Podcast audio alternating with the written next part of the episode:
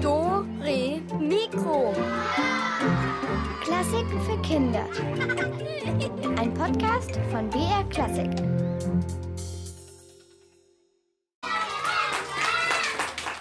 Ja, danke, danke, danke. Also, vielen Dank, das ist doch wirklich nicht nötig. Ja, herzlichen Dank. Ja, ihr seht, hier bei Dore Mikro gibt es den Applaus schon, bevor es überhaupt richtig losgeht, aber auch nur, weil heute unser Star da ist, Elvis.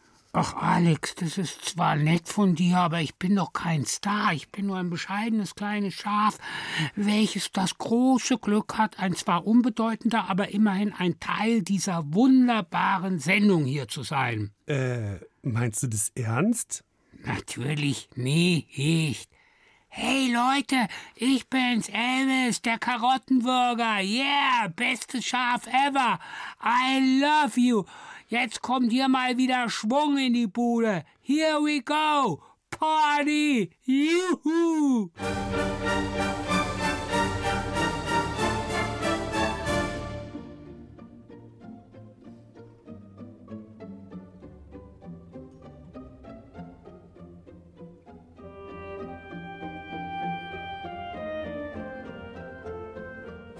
Sag mal, Elvis, erinnerst du dich noch daran, wie du da mal beim Geburtstag von Detlef die Kerzen auf der Geburtstagstorte mit dem Feuerlöscher ausgemacht hast?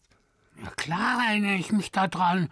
Da, da, danach waren nicht mehr die Kerzen ausgelöscht.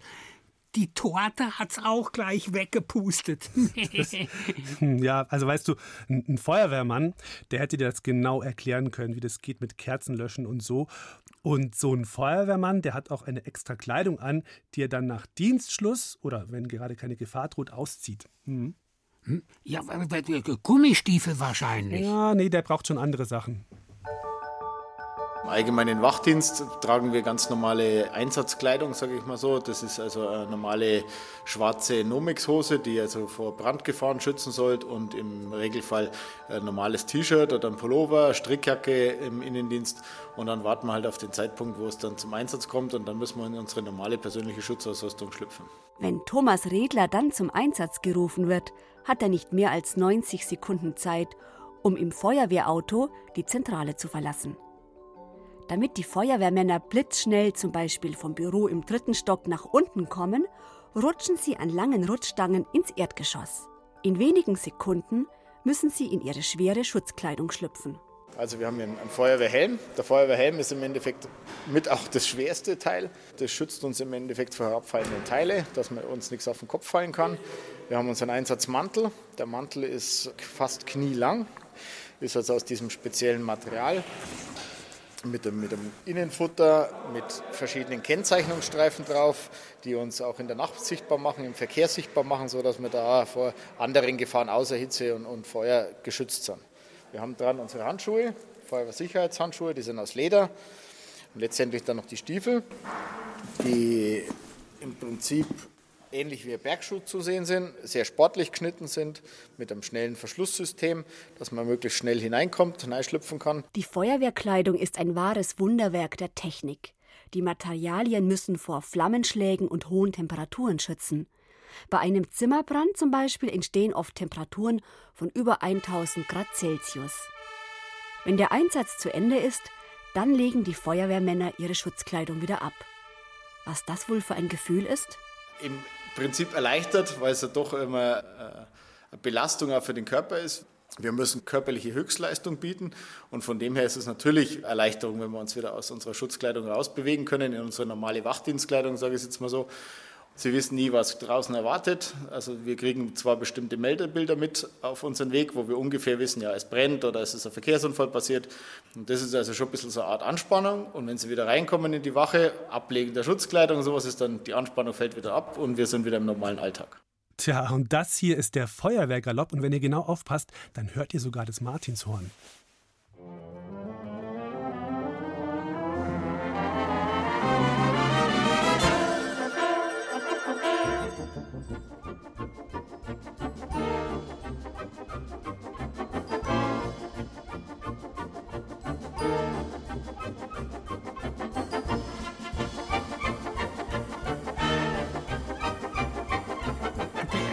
Alex, Ja?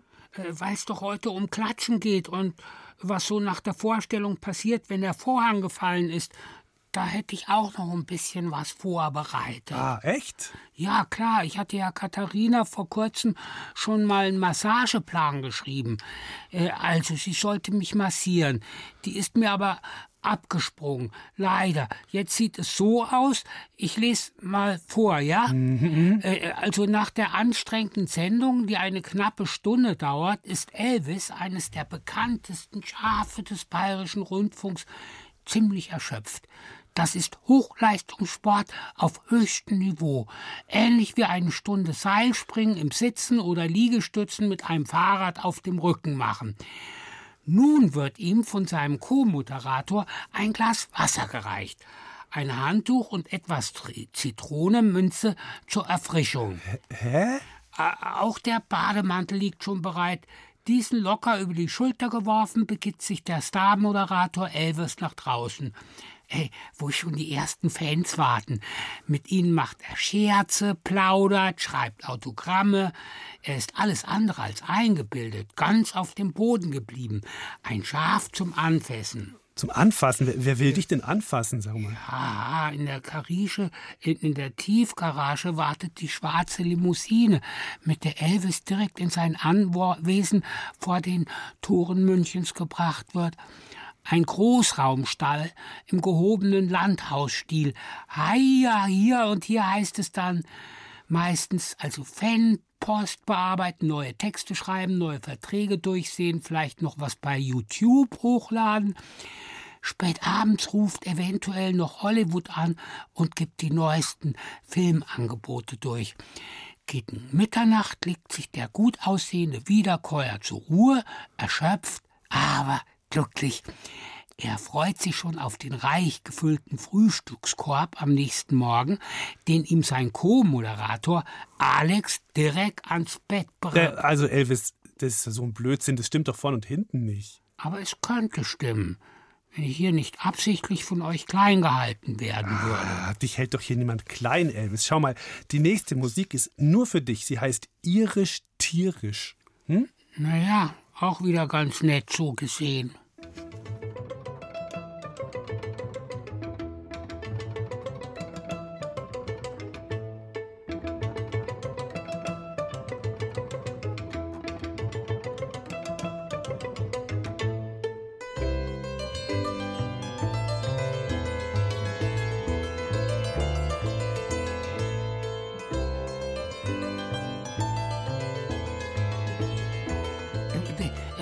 Wusstest du eigentlich schon, Alex, dass ich fast einmal geplant habe, Arzt zu werden? Ach nee, nee, wusste ich nicht. Also eben nur fast. Ich habe dann festgestellt, dass das für mich als Paarhufer einfach äh, nicht die richtige Tätigkeit ist. Obwohl diese Ärztekleidung ja schon voll cool aussieht, also voll wichtig mit Mundschutz und Haube und Kittel und so. Wenn ich morgens auf Arbeit komme, dann ziehe ich erstmal meinen weißen Kittel an, weiße Hose, so wie man das von den Doktoren kennt. Wenn wir dann an den Operationstisch rantreten, also wirklich die Operation machen, dann müssen wir ganz besondere Kittel anziehen. Die sind, wir nennen das steril, das heißt, die sind ganz, ganz, ganz sauber. Da gibt es dann keine Bakterien drauf, keine Krankheitserreger. Das sieht aus wie so ein Mantel, den man anzieht. Den zieht man nur verkehrt rum an. Also der wird nicht vorne geknüpft, sondern der wird hinten zugebunden. Das kann man auch nicht selber machen. Die OP-Schwester, die kommt dann, die hilft einem dabei. Wir haben Handschuhe an, wir haben einen Mundschutz an, dass wenn wir reden, dass da auch keine Bakterien aus dem Mund zu den Patienten kommen können. Wir haben eine Haube an, dass die Haare nicht in das Operationsgebiet reinfallen können.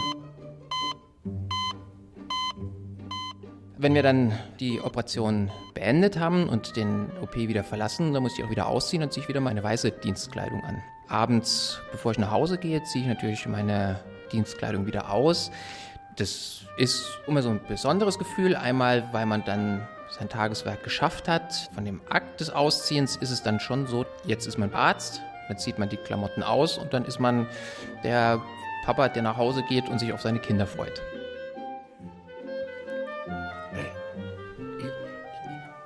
Die Silke Wolfrum hat Professor Dr. Jochen Hubertus von der Kinderchirurgischen Klinik des Dr. von Haunerschen Kinderspitals in München getroffen. Und Hier ist Musik.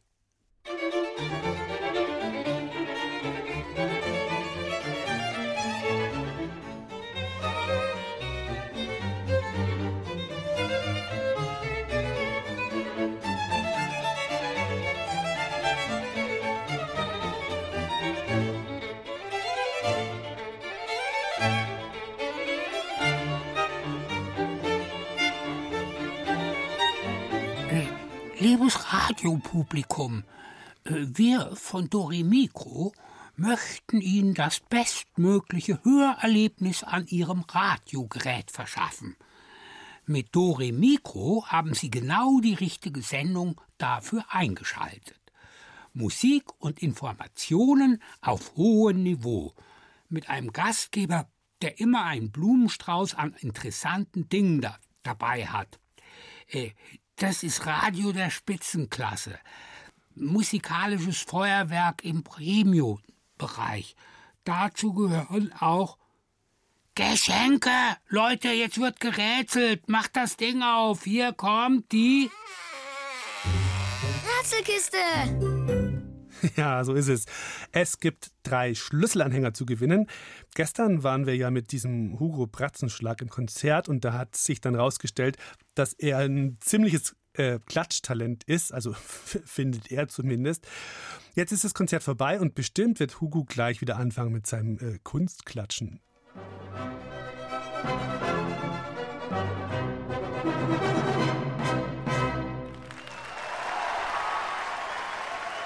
Hervorragend gespielt, ausgezeichnet. Die Geigen, sagenhaft. Achtung, jetzt alle mir mal zuhören. Ich habe eine Aufgabe. Jeder kann mitmachen.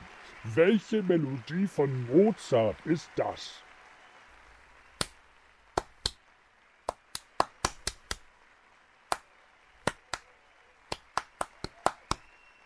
Na, wer weiß es? Hallo, wer weiß es?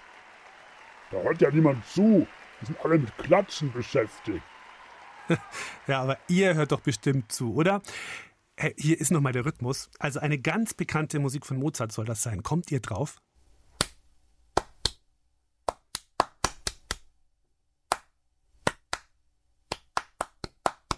Ja, das kennt ihr doch, oder? Also welche Mozart-Musik ist gemeint? Ruft an unter dieser Nummer 0800 8080 303. Nochmal 0800 8080 303.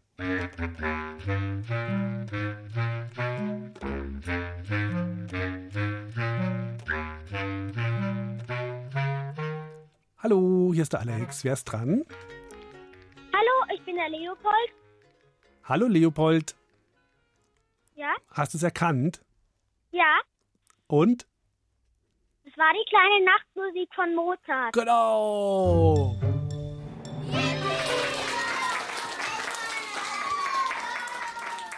Ja, ganz gut, Leopold. Kriegst du unseren Schlüsselanhänger zugeschickt.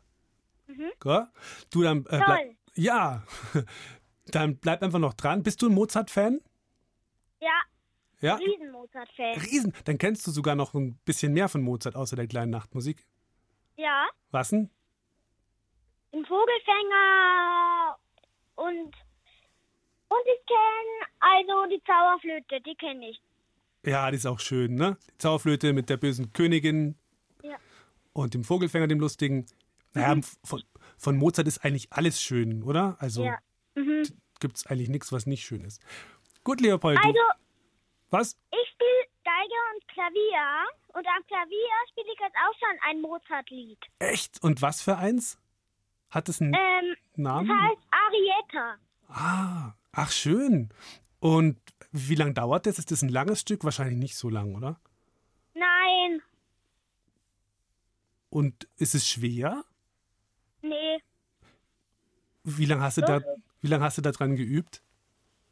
hm, vielleicht so eine Woche ungefähr. Aha, ja, das geht ja. Ja, hätte ich jetzt fast Lust, dass du es uns mal vorspielst, aber jetzt kannst du wahrscheinlich dein Klavier mal nicht schnell holen, gell? nee. Also, danke, dass du mitgemacht hast und war nett mit dir zu reden und bleib noch dran, gell? Mach's, Danke. Ja, bitte, mach's gut. So, dieser Klatsch-Hugo, der hat noch mehr auf Lager. Was klatscht er denn jetzt wieder? Okay, war wahrscheinlich zu leicht. Also, wer kennt das hier? Das ist was von Beethoven.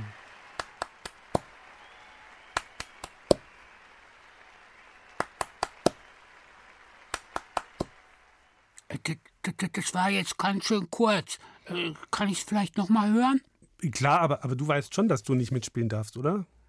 Ja, ja, ich brauche auch gar keine Schlüsselanhänger. Ich habe ja auch keine Schlüssel. Okay, also hier kommt nochmal eine bekannte Beethoven-Komposition, geklatscht von Hugo Bratzenschlag.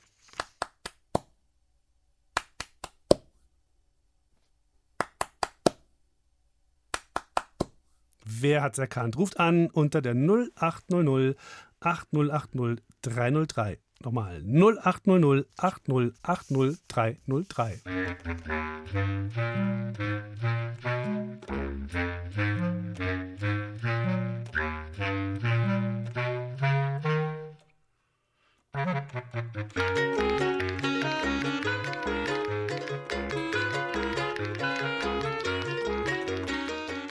Hallo, hier ist der Alex mit dem Hallo, Sprech. hier ist der Carsten. Hi Carsten, was war's denn? Die fünfte Symphonie von von von Beethoven. Von Beethoven, genau.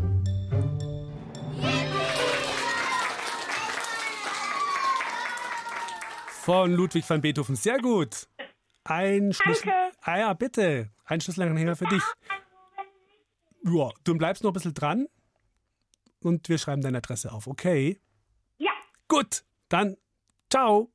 ciao. Ein Rätsel haben wir noch, das kommt gleich nach dieser Musik hier.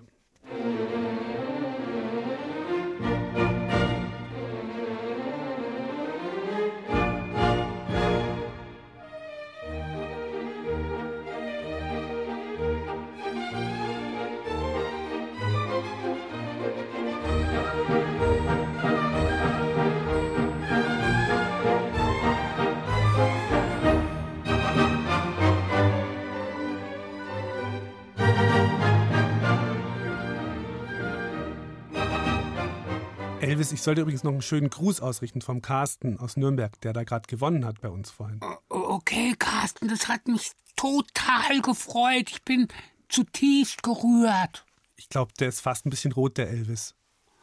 Ein bisschen nur. So, einmal machen wir sie noch kurz auf. Unsere, Rätselkiste. ja, jetzt äh, kommt die schwerste, äh, der schwerste Rhythmus von allen. Wer erkennt diese Komposition? Ein kleiner Tipp reimt sich auf Sombrero. Psst, Elvis. Okay, wer das jetzt errät, ist wirklich gut. Das ist ein komplizierter Rhythmus, also nicht nachmachen, da kann man sich die Finger verrenken.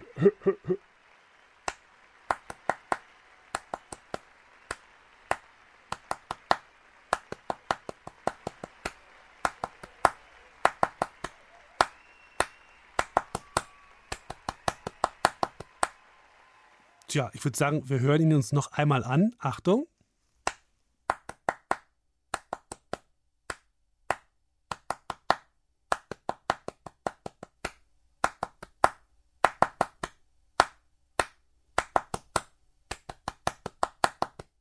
Also wer jetzt Elvis den letzten Schlüsselanhänger vor der Nase wegschnappen möchte, der muss schnell anrufen. Hier ist die Nummer 0800 8080303. Nochmal 0800 8080303.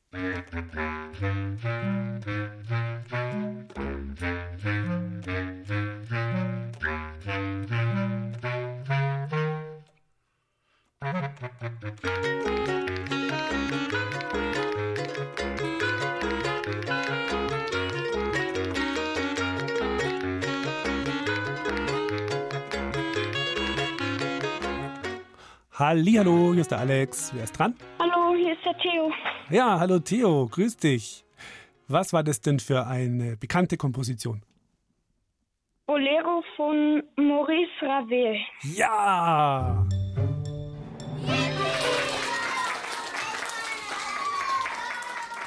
Ja, ganz gut, genau, der berühmte Bolero. Sehr gut. Einen Schlüsselanhänger für dich und dann hoffe ich, dir geht's sonst gut. Was hast du heute Schönes gemacht so? Ähm, heute war ich äh, ein bisschen draußen, Aha. habe Fußball gespielt und es ist ganz schön kalt. Ja, der Elvis, ist auch erkältet, der Elvis ist auch erkältet. Der musste gerade schon ein Ja, bisschen ich husten. musste gerade mal kurz husteln. Aber du warst, du, warst, du warst hoffentlich warm angezogen, oder? Theo? Ja, ich war warm angezogen. ja. Kalt, aber, aber das Wetter war auch teilweise so ganz schön, oder? Also je nachdem, Ja. wo, du- wo du wohnst. Ich weiß ja nicht, wo du wohnst, aber so in München war es ganz schön so. Ja. Ja. Na gut, du, dann äh, bleibst noch ein bisschen dran. Ja, dann noch ähm, viele Grüße an Elvis. Ja, Ja, du, ich, ich, ich, ich danke dir. Ich bin wieder mal zutiefst zu Tränen gerührt. Meh. gut, Theo. Nicht auflegen, gell? Ja, Tschüssi, ciao. ciao.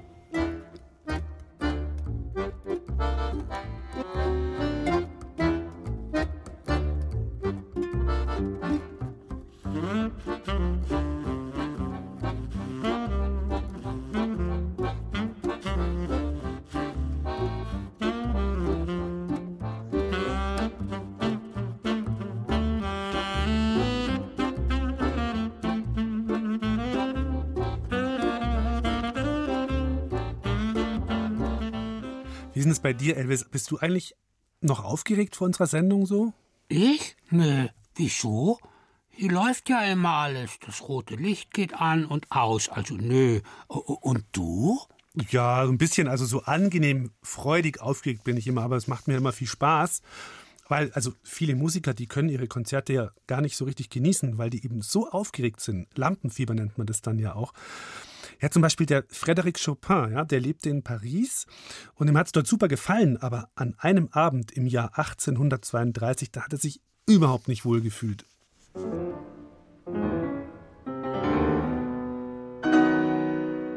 In der obersten Etage am Boulevard Poissonnière 27 steht Frédéric Chopin auf seinem kleinen gusseisernen Balkon. Unruhig schweift sein Blick über die Dächer von Paris. Es ist schon weit nach Mitternacht. Die Gaslaternen sind längst erloschen. Aber Chopin kann nicht schlafen. Am nächsten Tag wird er sein erstes großes Konzert in Paris geben. Zweimal ist sein Auftritt schon verschoben worden, aber jetzt ist es soweit. Der junge Mann zieht fröstelnd seinen Morgenmantel enger um sich. Er sollte hier nicht stehen, immerhin ist es Ende Februar. Aber in seiner Wohnung scheint er schier verrückt zu werden. Wird dieses Konzert ein Erfolg? Oder wird es eine Katastrophe? Wird er damit endlich bei den reichen Parisern bekannt? Wird er nun endlich Geld haben? Mit zittrigen Fingern streicht Chopin sich übers Gesicht. Er müsste schlafen, sich ausruhen, Kräfte sammeln. Aber ganz unmöglich. Wie ein Tiger in einem Käfig geht er auf seinem kleinen Balkon hin und her, blickt immer wieder auf die Dächer dieser Stadt, in der es den größten Luxus und den größten Dreck dicht an dicht beieinander gibt, und fragt sich zum tausendsten Mal, wird er Erfolg haben? Wird er scheitern?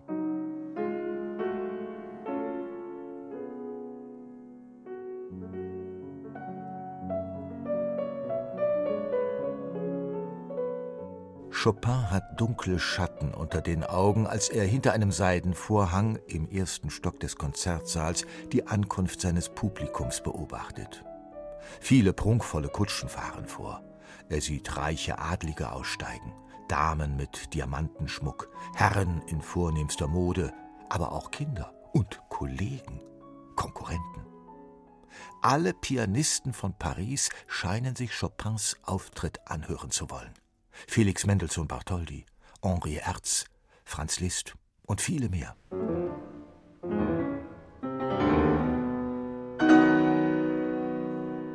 Chopins Finger gleiten immer wieder nervös über sein Gesicht. Ihm wird abwechselnd heiß und kalt. Kurz überlegt er, ob er noch Gelegenheit hat, zu verschwinden, einfach fortzulaufen. Er ist sich sicher, dass er versagen wird. In seinem Kopf scheint nichts mehr klar zu sein. Noten, Töne, Gelächter, Gesichter, alles schwirrt darin herum und verwirrt ihn. Wie soll er so die richtigen Tasten finden? Nun gut, er hat absichtlich nur Stücke ausgewählt, bei denen er sich vollkommen sicher ist. Sein Klavierkonzert in E-Moll, ein paar Nocturnen und Masurken, und die Mozart-Variationen. Aber trotzdem, die vielen Menschen, die Lichter, das alles macht ihn verrückt. Es geht los. Sein Freund und Kollege Kalkbrenner stupst Chopin sanft an der Schulter. Wie ein Geist erscheint Chopins zarte, vornehme Gestalt auf der Bühne. Totenblass ist er, aber seine Augen glänzen schwarz.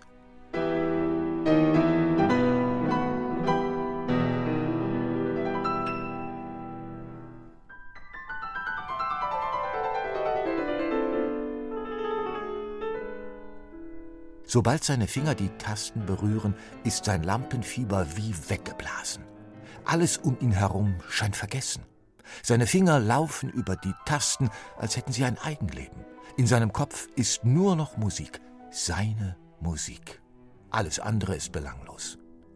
Chopin spürt nicht, wie das Publikum den Atem anhält, wie die Damen ihn mit ihren Augen schier verschlingen, wie die Musikerkollegen im Publikum zwischen Bewunderung und Entsetzen hin und her gerissen sind. Dieser junge Mann aus Polen spielt ja alle an die Wand. Über das Gesicht von Monsieur Fétis, dem berühmtesten Musikkritiker der Zeit, geht ein verzücktes Lächeln.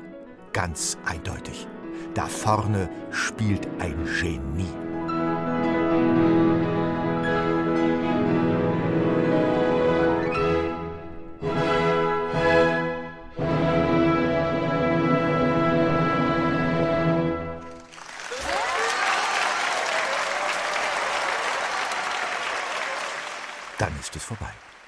Chopin erwacht wie aus einem Traum.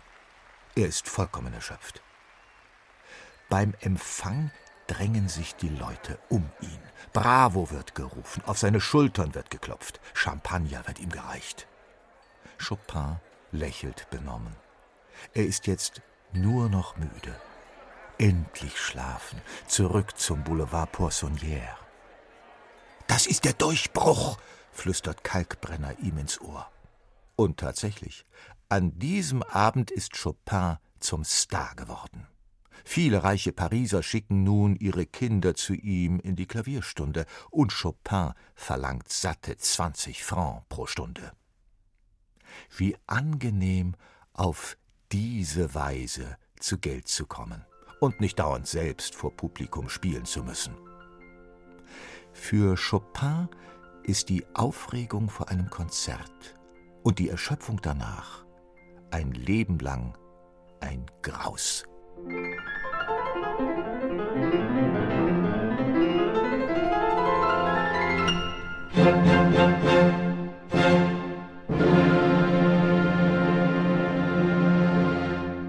Hm, ja, schon interessant, oder? Der Frédéric Chopin war echt voll bekannt, aber hat in seinem Leben, also damals vor ungefähr 180 Jahren, kaum mehr als 50 so Konzerte vor Publikum gespielt, weil er halt immer so starkes Lampenfieber hatte. Hat er die Auftritte vor Publikum gehasst. Jetzt kommt Musik von ihm und ah, wie ist es denn bei euch eigentlich so mit Aufregung und Lampenfieber? Kennt ihr das? Also vom Konzer von einem Konzert oder wenn ihr einen Test habt in der Schule oder so, also äh, oder wenn ihr Geburtstag habt am Tag davor oder so. Also vielleicht habt ihr ja so Tricks, wie man das wieder wegkriegt oder wie man sich etwas weniger aufgeregt fühlt. Dann könnt ihr nochmal anrufen und mir eure Lampenfiebergeschichte erzählen. Bin ich gespannt. Könnt ihr jetzt gleich machen. Die Nummer, die kennt ihr ja. Das ist einfach die Rätselnummer. 0800 8080 303. Sage ich es nochmal. 0800 8080 303. Ich bin gespannt.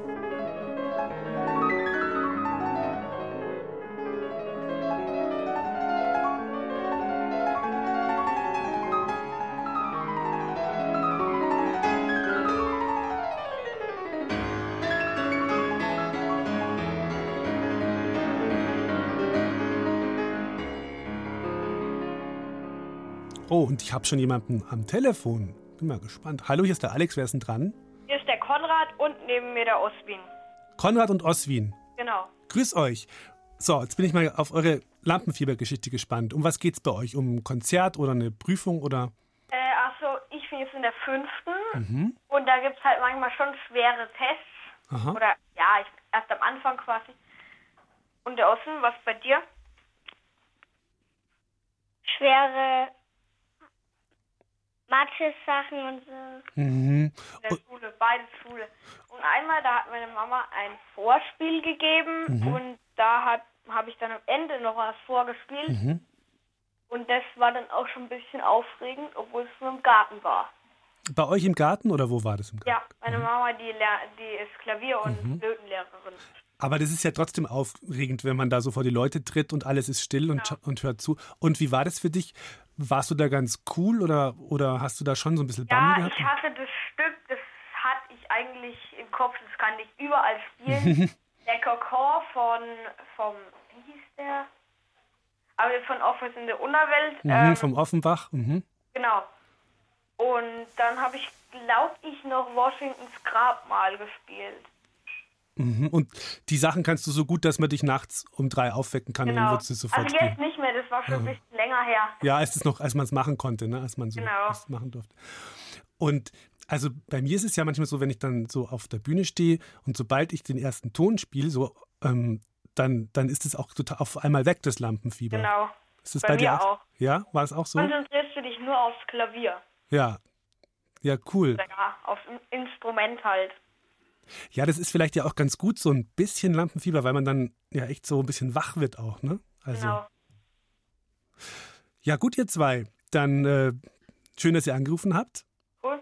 Und dann hoffe ich, dass ihr bald mal wieder irgendwie auftreten könnt. Wird ja bestimmt irgendwann Ja, mal wieder gehen. es, dieses, wenn es ein bisschen gebessert hat, das Corona, ne? Ja, genau. Wenn, wenn es mal ein bisschen besser ist und dann, dann geht es bestimmt wieder.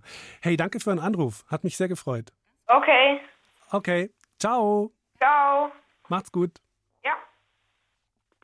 Da ist noch die Emma, hat man mir Hallo. gerade gesagt. Hallo Emma, grüß dich. Wie, ist es denn bei, wie alt bist denn du? Ich bin acht. Mhm. Und wie ist es bei dir? Was hast denn du für eine Geschichte für mich? Also ich war mal in der Schule und da hatte da haben wir einen Test geschrieben und ich hatte richtig großes Lampenfieber. Und da habe ich auf meinen Stift rumgekaut. Und das hat geholfen. Ja. Und der Stift war danach aber schon so richtig schön zer Ja. zerkaut, oder? Hm, ein bisschen. Ein bisschen. Ja, aber das ist doch auch ein guter Trick, wenn das hilft. Hm. Werde ich mir mal merken. Danke für deinen Anruf. Grüß den Elvis von mir. Ja, mache ich. Elvis, schönen Gruß. Hallo, hallo, äh, ich, ich, ich, könnte gerade heulen. Der, freu- der freut sich. Also, ciao. Tschüss. Lale. Ja, wir sind, glaube ich, dann langsam durch. Ach, Elvis, wie ist das nachher nach der Show? Hilfst du da noch beim Aufräumen oder, oder wie ist das? Ja klar, ich würde halt die Brösel hier an meinem Platz so ein bisschen in den Teppich einmassieren, so dass man sie nicht mehr sieht. Und ansonsten, ja, könnte ich eventuell noch das Licht ausmachen. Ja, das ist doch schon mal was. In der Oper, da gibt es auch jemanden, der das Licht ausmacht. Und das ist der Wachdienst. Früher hat man da Nachtwächter dazu gesagt. Und die Silvia Schreiber hat sich mit dem Wachdienst um kurz vor 12 Uhr Mitternacht in der Oper getroffen und ist ein bisschen mitgelaufen mal. Hinter der Bühnenpforte beginnt nun der einsame Michi Lamprecht seinen Rundgang. Er ist vom Wachdienst, also quasi der Nachtwächter. Auf die Runde gehen heißt seine wachsame Arbeit. Einen Piepser hat er bei sich, eine Taschenlampe und einen Schlüsselbund. Der ist so groß, dass das kleine Gespenst ganz gewiss neidisch würde. Jetzt läuft er die Stechpunkte ab. Das sind kleine, runde Punkte mit einer Nummer, auf die sticht man nicht, sondern die nehmen ein elektronisches Signal auf. Wir gehen dahin, halten unser Gerät dahin und dann heißt es, der und der Mitarbeiter war um die und die Uhrzeit an den und dem Tag an dem Punkt und hat da kontrolliert. Bei uns in die Zentrale und die können mir dann ausdrucken, mein Arbeitsnachweis praktisch. Auf diese Weise überprüft er, ob alles im Haus soweit in Ordnung ist. Das ist der erste und der letzte. Den müssen wir anpiepen, wenn wir loslaufen und den piepen wir an, wenn wir wieder da sind. Auf seiner Runde kommt Michi Lamprecht an 46 solchen Stechpunkten vorbei. Und die peilt er immer in der richtigen Reihenfolge mit seinem Gerät an. Also die Vorstellung ist zu Ende. Das ist für uns so das Zeichen, kommt dann gleich die Mitarbeiter der Feuerwehr runter und wir würden uns dann langsam aber sicher für den Rundgang fertig machen, damit wir dann ins Haus gehen können. Wenn das Haus leer ist, wohlgemerkt. Also wenn Zuschauer raus sind, gehen wir dann auf Runde. Eine nächtliche Wanderung durch das Opernhaus dauert eine gute Stunde. Das ist ein gewaltiger Marsch, für den man sich fast schon Proviant einpacken muss. Allein auf der riesigen Bühne gibt es vier verschiedene Stechpunkte. Einer befindet sich in einem Eck, umrahmt von kilometerlangen Verlängerungskabeln. Nummer 10 steht da. Das ist der letzte Stechpunkt, den ich auf der Bühne habe. Normalerweise mache ich dann an der Seite hier dann das Licht aus. Der Wachdienst weiß immer ganz genau, welches Stück am Abend auf dem Programm steht. In manchen Opern wird nämlich die Bühne in künstlichen Nebel gehüllt oder es wird Feuer gemacht. Dafür muss unbedingt der Rauchmelder ausgeschaltet werden. Das ist die Brandmeldanlage. Es gibt natürlich überall diese schönen Rauchmelder. Die haben alle Nummern und wenn jetzt zum Beispiel wie heute Alice spielt, heute haben wir Ballett, da wird auf der Bühne genebelt und dann muss man die Brandschleifen, Rauchschleifen rausnehmen, damit nicht während der Vorstellung die Feuerwehr hier auftaucht. Beim Kontrollgang prüft Michi Lamprecht dann, ob sich der Rauch inzwischen verzogen hat. Dann schauen wir auf der Bühne bei unserem Rundgang, ob irgendwo noch Nebel steht, ob gegebenenfalls noch wir vielleicht die Rauchschleifen noch drinnen lassen. Ansonsten werden die nach dem ersten Rundgang wieder eingeschalten und dann ist das Haus wieder gesichert. Jedem Geräusch geht er nach. Jeder Lichtschimmer muss verfolgt werden. Wenn man nachts hier alleine ist und man Angst hat, dann ist man falsch im Job. Ganz am Anfang vielleicht schon. Man erschrickt eher, wenn vielleicht doch irgendwo ein Geräusch auftaucht, was man vielleicht nicht zuordnen kann. Oder aber im Normalfall hat man keine Angst. Also ich finde, wenn man bis in den Keller des Opernhauses steigt, durch dunkle Gänge und dann wieder bis unter den Dachgiebel, muss man schon ein hartgesottener Kerl sein. Im Keller unser, unsere Schreinerei, da muss ich durch. Ich muss über die Unterbühne. Ich gehe bei der Hydraulik vorbei, gehe dann hier, wie gesagt, auf die Bühne, gehe dann hoch äh, durch die Gänge, durch Damensolo, Herrensolo, bis in die Kostümabteilung, zu die Schuster hoch, und gehe dann über, über Lagerräume in, im siebten Stock, gehe ich dann wieder ins Zuschauerhaus, kontrolliere da den Chorsaal und so einzelne kleine Büros, wo ich einen Stechpunkt drin habe oder Treppenhäuser, bis ich wieder unten bei mir ankomme. Raum für Raum, Fleckchen für Fleckchen der Bayerischen Staatsoper wird so kontrolliert. Zum ersten Mal um 12 Uhr Mitternacht. Dazu gehört auch ein Gang durch den Zuschauerraum. Da muss Michi Lamprecht nachsehen, ob der Kronleuchter ausgeschaltet wurde. Kronleuchter macht die Beleuchtungsabteilung aus eigentlich, wenn Sie es nicht vergessen. Die zweite Nachtwächterrunde unternimmt er dann um 3 Uhr nachts, wenn die Stadt tief und fest schläft. Man sollte gar nicht schlafen.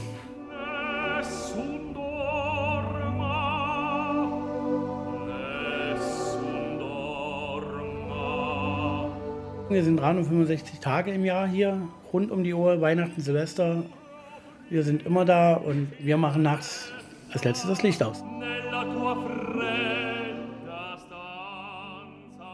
Ja, wir machen jetzt auch das Licht aus. Für heute zumindest war es das. Ich finde, Elvis, wir haben uns jetzt zum Schluss, bevor bei uns der Vorhang fällt, nochmal so einen saftigen Applaus verdient, oder? Ja, das finde ich voll auch. ja, und damit sagen wir Ciao, Tschüss und Servus. Bis zum nächsten Mal, Leute. Wir könnten doch diesen reich gefüllten Frühstückskorb, von dem ich vorhin gesprochen habe, ja? Ja, ich erinnere mich, ja. Den könnten wir doch schon vorziehen. Auf jetzt gleich, dann hätten wir den schon mal weg. Ja, klar. Problem ist nur, dass ich gar keinen Korb da habe und Frühstück auch nicht. Ach so, ja, blöd. Ja. Dann vielleicht eine Tomate oder ein Schlückchen Senf oder sowas. Ja, das müsste ich machen lassen. Ich schaue gleich mal im Kühlschrank nach. Mhm. Gute Idee. Äh, äh, schau auch gleich mal nach Orange oder Kiwe oder so Sachen. Oder noch besser Ananas, Grapefruit oder Milkshake. Und, und zu essen Spaghetti, Toast, Kürbisse, Melonen, Honig, Pommes.